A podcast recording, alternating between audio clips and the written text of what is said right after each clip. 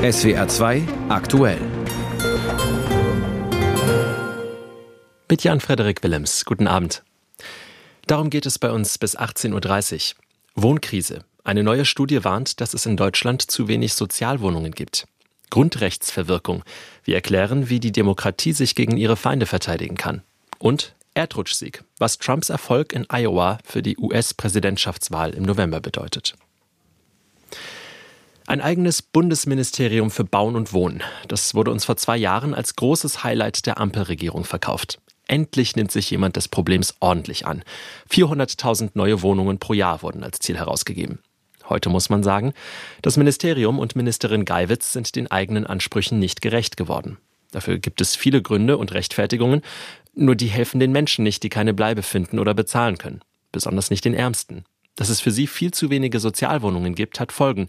Nicht nur für die Wohnungssuchenden selbst, sondern auch für die Staatsfinanzen, wie eine aktuelle Studie zeigt. Anna Korvers berichtet davon. Dramatisch sei der Mangel an Sozialwohnungen, sagt das Bündnis Soziales Wohnen, in dem sich neben anderen der Deutsche Mieterbund und die IG Bau zusammengeschlossen haben. Bundesweit fehlen mehr als 900.000 Sozialwohnungen, hat das Pestel-Institut ausgerechnet. Studienleiter Matthias Günther sagt, es gebe kein Bundesland mit ausreichend Sozialwohnungen. Am größten sind die Differenzen in Bayern, Baden-Württemberg, in Berlin, in Niedersachsen. Das Saarland, wo wir praktisch keine Sozialwohnungen haben, weist einen relativ hohen Anteil an armer Bevölkerung auf. Das heißt, dort bräuchten wir schon deutlich mehr an Sozialwohnungen. 2007 habe es bundesweit noch zwei Millionen Sozialwohnungen gegeben. Jetzt, mangels Förderung, nur noch halb so viele, so Studienleiter Günther. Das habe auch massive finanzielle Auswirkungen auf den Staat. Denn bedürftige Haushalte können Wohnhilfen beantragen, etwa beim Jobcenter oder durch Wohngeld. Der Staat müsse dabei auf dem freien Markt auch Mietpreise akzeptieren, die deutlich über der Durchschnittsmiete liegen. Als Spitzenreiter nennt Günther München. Hier lag die von den Jobcentern gezahlte Miete mit 19,20 Euro pro Quadratmeter rund 6,40 Euro über dem ortsüblichen Durchschnitt. Das heißt, hier hat man schon den Eindruck, dass eine gewisse Überzahlung stattfindet, weil der Staat am Ende erpressbar ist und Mieten in Kauf nehmen muss, die man eben ansonsten nicht zahlen würde. Insofern treibe der Staat unfreiwillig die Preisspirale auf dem Wohnungsmarkt mit an. Warum sollte ein Vermieter einem Haushalt mit niedrigem Einkommen eine Wohnung preiswerter vermieten als das, was er vom Jobcenter bekommt? Und es sind weit mehr als nur die Transferleistungsempfängerhaushalte darauf angewiesen, bezahlbaren Wohnraum zu haben. Die Folge der steigenden Mieten, die Ausgaben für staatliche Wohnhilfen explodieren, so Günther. Im vergangenen Jahr hätten sie bei insgesamt 20 Milliarden Euro gelegen. Das sei fünfmal mehr, als für die Förderung neuer Sozialwohnungen bereitstehe, konstatiert das Bündnis Soziales Wohnen und spricht von einem klaren Missverhältnis. Bund und Länder müssten jetzt kurzfristig massiv investieren, fordert Lukas Siebenkotten vom Deutschen Mieterbund. Wir glauben, dass eine intelligente Lösung ist, eine Art Sonderbudget sozialer Wohnungsbau zu schaffen und zu sagen, die Regionen und Länder, in denen besonders viel Nachholbedarf besteht, müssen mehr Fördermittel bekommen als die Länder, in denen der nicht besteht. Das Sonderbudget solle insgesamt 50 Milliarden Euro umfassen. Bundesbauministerin Geiwitz lehnt solche Forderungen ab. Geld für Sozialwohnungen müsse aus dem Haushalt finanziert werden. Extratöpfe seien juristisch angreifbar. Eigentlich wollte die Regierung pro Jahr 100.000 neue Sozialwohnungen schaffen, hat dieses Ziel bisher aber verfehlt. Vor wenigen Tagen haben Bund und Länder beschlossen, die Fördermittel zu erhöhen. Der Staat tut zu wenig für sozialen Wohnraum. Anna Korves berichtete von einer neuen Studie dazu. Und über dieses Thema habe ich vor der Sendung auch mit Jan Göbel gesprochen. Er ist Soziologe am Deutschen Institut für Wirtschaftsforschung DIW und Experte für sozioökonomische Ungleichheit in Deutschland. Ich habe ihn gefragt, wie wichtig der soziale Wohnungsbau ist und wie sehr die aktuelle Wohnsituation in den Städten Menschen trennt und segregiert. Das ist zwar von der Höhe her in Deutschland eher gering, die Segregation, im Vergleich zum Beispiel zum USA oder in Frankreich. Nichtsdestotrotz zeigt sich aber hier eine Entwicklung, die eigentlich in die falsche Richtung geht. Und die Verringerung des sozialen Wohnungsbaus ist natürlich auch ein Baustein neben der Erhöhung der, der Mietpreise, die es gab, ähm, um genau dem entgegenzuwirken. Von daher denke ich, dass eine Ausweitung des sozialen Wohnungsbaus eine richtige äh, Maßnahme wäre. Der Sozialwissenschaftler Jan Göbel vom DIW zum sozialen Wohnungsbau in Deutschland. Es ist jetzt zehn Minuten nach sechs. Es ist nichts, worüber man sich gern Gedanken macht, aber wenn der Fuß plötzlich gebrochen oder die Hand verbrüht oder der Finger ab ist, dann sind wir doch heilfroh, wenn es eine Notaufnahme um die Ecke gibt. Allerdings sind die manchen in Regionen, in manchen Regionen nur sehr rar gesät. Und selbst wenn es sie gibt, heißt es im Warteraum der Ambulanz oft stundenlang Geduld. Das will Bundesgesundheitsminister Lauterbach jetzt ändern. Er hat heute die Leitstelle des Ärztlichen Bereitschaftsdienstes der Kassenärztlichen Vereinigung Berlin besucht und dort anschließend Eckpunkte einer geplanten Notfallreform vorgestellt. Berlin-Korrespondent Michael Weidemann mit den Einzelheiten. Etliche Notfallambulanzen sind hoffnungslos überlastet, nicht zuletzt, weil viele Patienten kommen, die gar keine Notfälle sind. Wer wirklich akut erkrankt oder verletzt ist, muss dafür oft lange warten. Eine Problemsituation, die Karl Lauterbach durch eine grundlegende Reform der Notfallversorgung endlich auflösen will. Deren Kernidee ist eine gestützte Beurteilung der akuten Situation, in der sich die Anrufer der Notrufnummer 112 oder der Patientenservice-Nummer 116 117 befinden. Gestützt auch durch telemedizinische Software.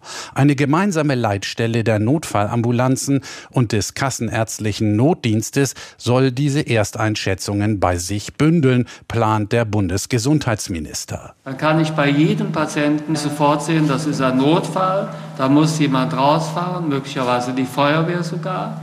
Oder das ist ein Patient, der muss in die Notaufnahme und wird dann dort entweder vom Krankenhaus oder in der Notfallpraxis versorgt. Oder das ist ein Patient, der muss jetzt gar nicht in die Notfallaufnahme und er kann dann telefonisch oder per Videokonferenz versorgt werden. Und taucht gar nicht erst in den Wartebereichen der Ambulanzen auf. Das Konzept folgt einem Vorschlag, den eine Kommission von Expertinnen und Experten vor knapp einem Jahr vorgelegt hat und die auch die Einrichtung sogenannter integrierter Notfallzentren vorschlägt, in denen die Notfallambulanzen der Krankenhäuser und die Notfallpraxen der kassenärztlichen Vereinigungen Vereinigungen zusammengelegt werden. Auch diese Planung macht sich Karl Lauterbach zu eigen. Sie sei Teil seines Gesamtreformpakets, zu dem neben der Krankenhausreform auch eine Digitalisierungsreform und eben die Neuordnung der Notfallversorgung zählt. Ein weiteres Element soll die Reform des Rettungsdienstes sein, die der SPD-Politiker heute ebenfalls in ihren Grundzügen präsentierte. Die Rettungsdienste sollen durch die gesetzliche Krankenversicherung besser honoriert werden werden und neue Aufgaben übernehmen, um Kliniken und Praxen zu entlasten, so Lauterbach. Wenn der Rettungsdienst so ausgestattet ist, dass er zum Beispiel auch vor Ort Fälle abschließend versorgen kann, wenn dort auch Medikamente dann verschrieben werden können, zum Teil dort, wo nötig ist, sofort ausgehändigt werden können, dann spare ich natürlich sehr viele Besuche in den Praxen oder gar in den Krankenhäusern. Pläne, die von den Ärzteverbänden grundsätzlich begrüßt werden. Sie befürchten allerdings, dass die neu geordnete Notfallversorgung auch zu neuem Anspruchsdenken führen könnte, so der Vorsitzende der Berliner Kassenärztlichen Vereinigung Burkhard Ruppert.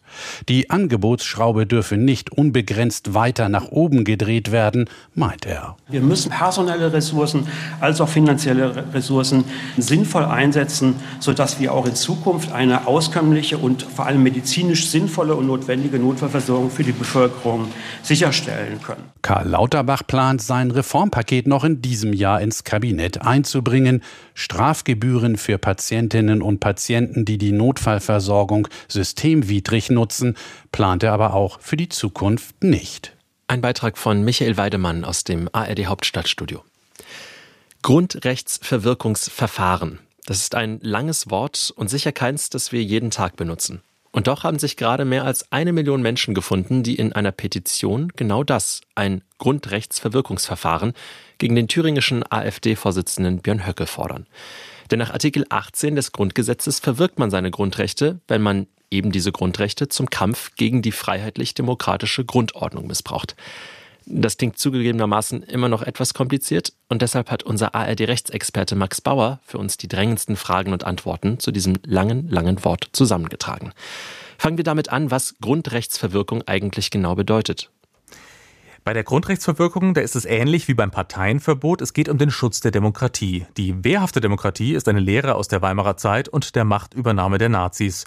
Und die Grundrechtsverwirkung steht im Grundgesetz, damit nie wieder Feinde der Demokratie ihre demokratischen Freiheiten missbrauchen können, um die Demokratie abzuschaffen. Verwirkung von Grundrechten bedeutet konkret, dass sich jemand gegenüber dem Staat nicht mehr auf bestimmte Grundrechte wie zum Beispiel auf die Meinungsfreiheit berufen kann.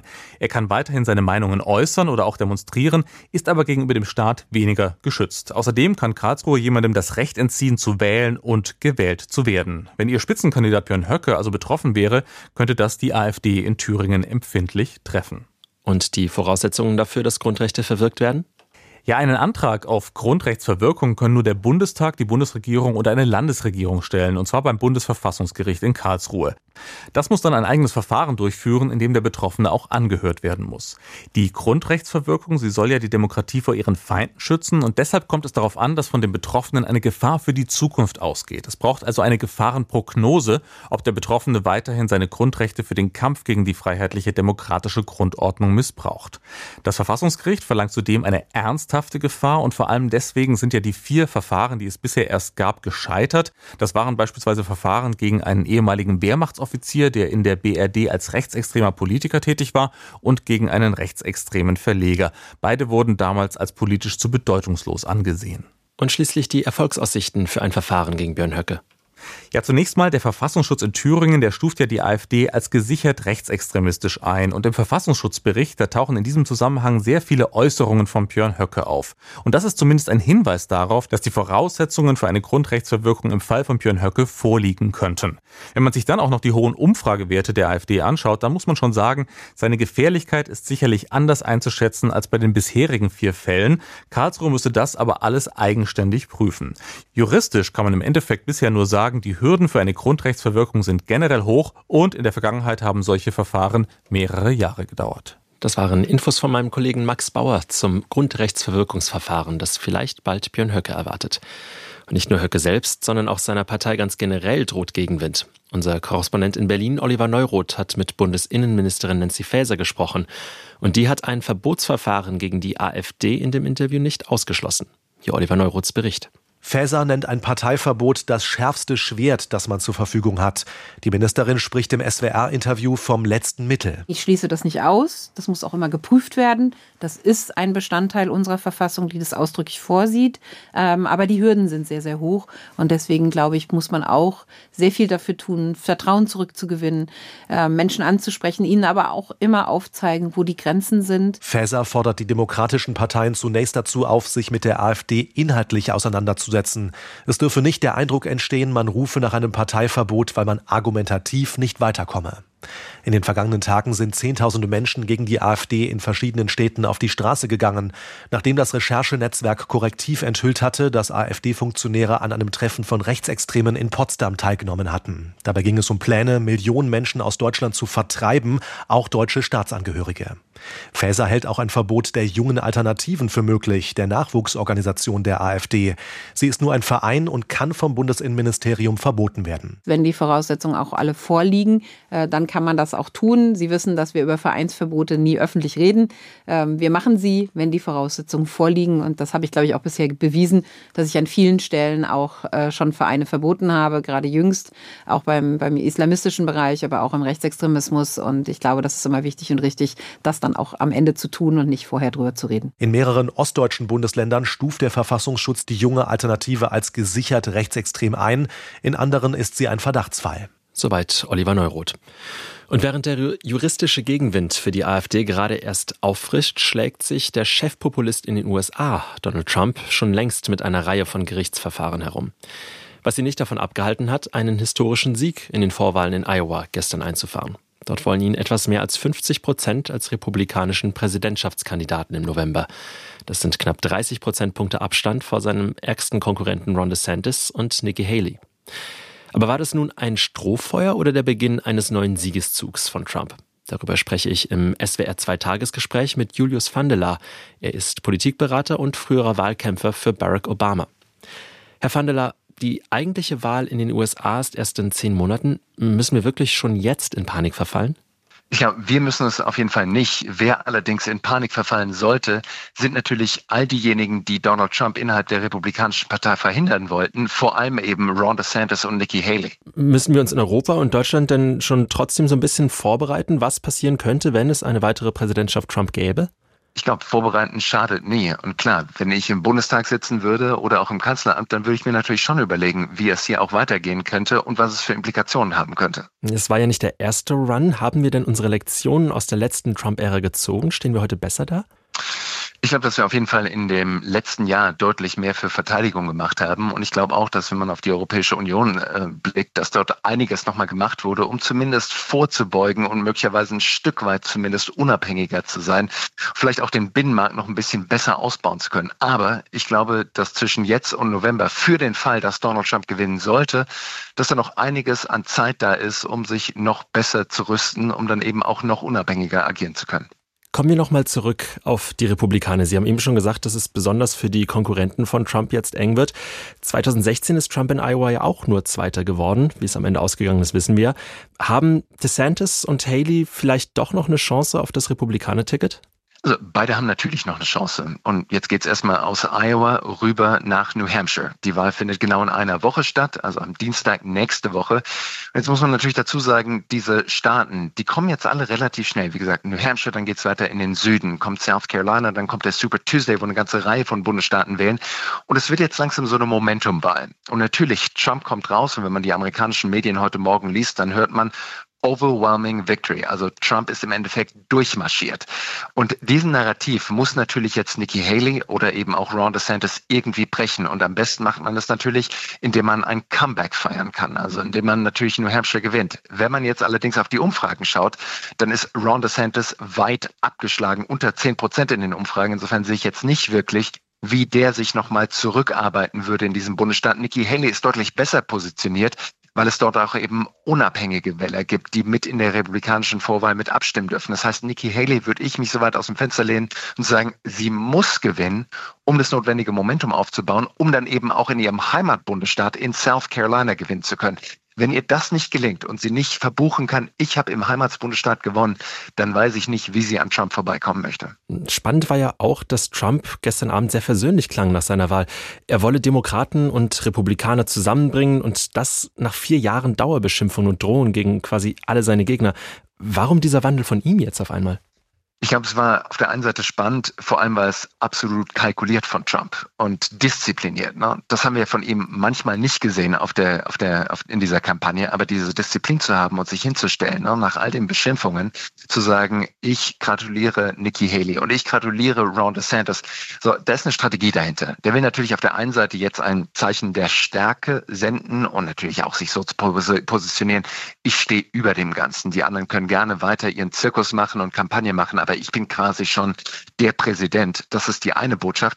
Und die andere Botschaft ist natürlich auch zu sagen, naja, kommt jetzt auch langsam nach Hause. Und zwar nicht an Nikki Haley und an Ron DeSantis, sondern eben auch an die Wählerinnen und Wähler, die eben ja gerade einmal diese Niederlage auch erlebt haben, ihre Stimme für Ron DeSantis, für Nikki Haley abgegeben haben und jetzt natürlich irgendwie ein versöhnliches Zeichen von Trump sehen wollen, dass jetzt auch, wie gesagt, nach Hause quasi zu ihrem Präsidenten kommen können. Dann gucken wir jetzt, ziehen wir den Kreis mal noch ein bisschen weiter und schauen auf die Demokraten. Ja. Sie selbst haben für Barack Obama Wahlkampf gemacht, zweimal, 2008 und 2012. Was Ach. würden Sie denn jetzt Joe Biden raten, wenn er sich vorbereiten muss auf einen eventuellen Gegner Donald Trump? Hardcore in den Kontrast zu gehen. Ich glaube, dass es die Grundlage gibt eines jeden effektiven Wahlkampf und das, der lautet, es gibt keine Mobilisierung ohne Polarisierung. Das heißt, Joe Biden muss zuspitzen und das war ja auch oft das Argument, auch von Barack Obama, der letzte Woche kam in der Washington Post ein Artikel raus, dass sich doch Obama beschwert hätte, wie schwerfällig dieser Wahlkampf auch anläuft. Ich glaube, Joe Biden muss sich die Boxhandschuhe anziehen und eben auch ordentlich mal zuschlagen. Und wir haben das gesehen, dass das letzte Woche losgegangen ist. Er hat eine große Rede zum Jahrestag vom 6. Januar gehalten, wo er gesagt hat, unsere Demokratie ist weiterhin auch in Gefahr. Das muss aus meiner Sicht noch deutlich konkreter werden. Es reicht nicht nur zu sagen, die Demokratie ist in Gefahr, sondern man muss es runterbrechen und sagen, was genau bedeutet das denn für dich? Also, in dem Klassenzimmer deiner Kinder wollen einige Republikaner diverse Bücher verbieten. Oder Frauen, die Republikaner, die wollen euch verbieten, dass ihr selbstständig über euren Körper entscheiden könnt, nämlich die wollen die Abtreibung verbieten. Ne? Das sind konkrete Sachen, wo man das Argument machen kann, die Republikaner sind extrem, vor allem die Trump-Mager-Republikaner sind extrem. Und das, glaube ich, wäre der Rat, den ich an die beiden Kampagne geben würde, dort noch deutlich konkreter rauszuarbeiten, wo der Extremismus von einigen Teilen zumindest der Republikanischen Partei herkommt. Also Polarisierung im Wahlkampf klingt, als, äh, als wäre es eine gute Strategie, aber eigentlich beschweren wir uns darüber, dass die Gesellschaft viel zu sehr schon polarisiert ist. Was macht das denn mit dem Land Amerika, mit der Bevölkerung, wenn man quasi in so einem Wahlkampf noch weiter auseinandergetrieben wird? Wenn ich mir anschaue, wie die Umfragewerte von Joe Biden sind und der wirklich überall unter 50 Prozent Zuspruch ist, Joe Biden wird nicht mehr rausgehen können und der geliebte Präsident Amerikas werden. Es geht nur, indem er Donald Trump zu sich runterzieht und natürlich noch ein bisschen weiter nach unten schiebt. Das muss die Strategie sein. Ich gehe davon aus, dass die Demokraten mehr als 1,5 Milliarden Dollar dafür ausgeben werden, um eben auch mit Schlamm auf Trump zu werfen. Wie gesagt, das wird kein schöner Wahlkampf werden. Es geht ums Gewinnen. Und das ist die Aufgabe einer jeden Präsidentschaftskampagne, zu siegen. Und da muss man sagen, by all means necessary, was auch immer es kostet, das werden zumindest die Demokraten rund um Joe Biden sagen. Das war der USA-Experte Julius van der Laar im SWR 2 Tagesgespräch, das wir vor der Sendung aufgezeichnet haben. Und wir bleiben noch bei der großen Weltpolitik, diesmal allerdings in Davos. Dort hat beim Weltwirtschaftsforum das harte Thema Krieg Einzug gehalten, mit einer Ansprache von Volodymyr Zelensky. Katrin Hondel berichtet. Standing Ovations im überfüllten Kongresszentrum von Davos für den ukrainischen Präsidenten. Nach einer energischen Rede, in der Zelensky mehr Unterstützung für sein Land forderte. Wir brauchen sie alle, sagte er, verbunden mit einer eindringlichen Warnung an die versammelten Top-Leute aus Wirtschaft und Politik. If anyone thinks this is only about Wer glaubt, es gehe nur um uns, nur um die Ukraine, der irrt sich gewaltig. Die Möglichkeit und sogar der Zeitrahmen einer neuen russischen Aggression über die Ukraine hinaus werden immer deutlicher. Ich frage Sie ganz ehrlich, welche europäische Nation kann heute eine kampfbereite Armee aufstellen, wie die unsere, die Russland zurückschlagen kann?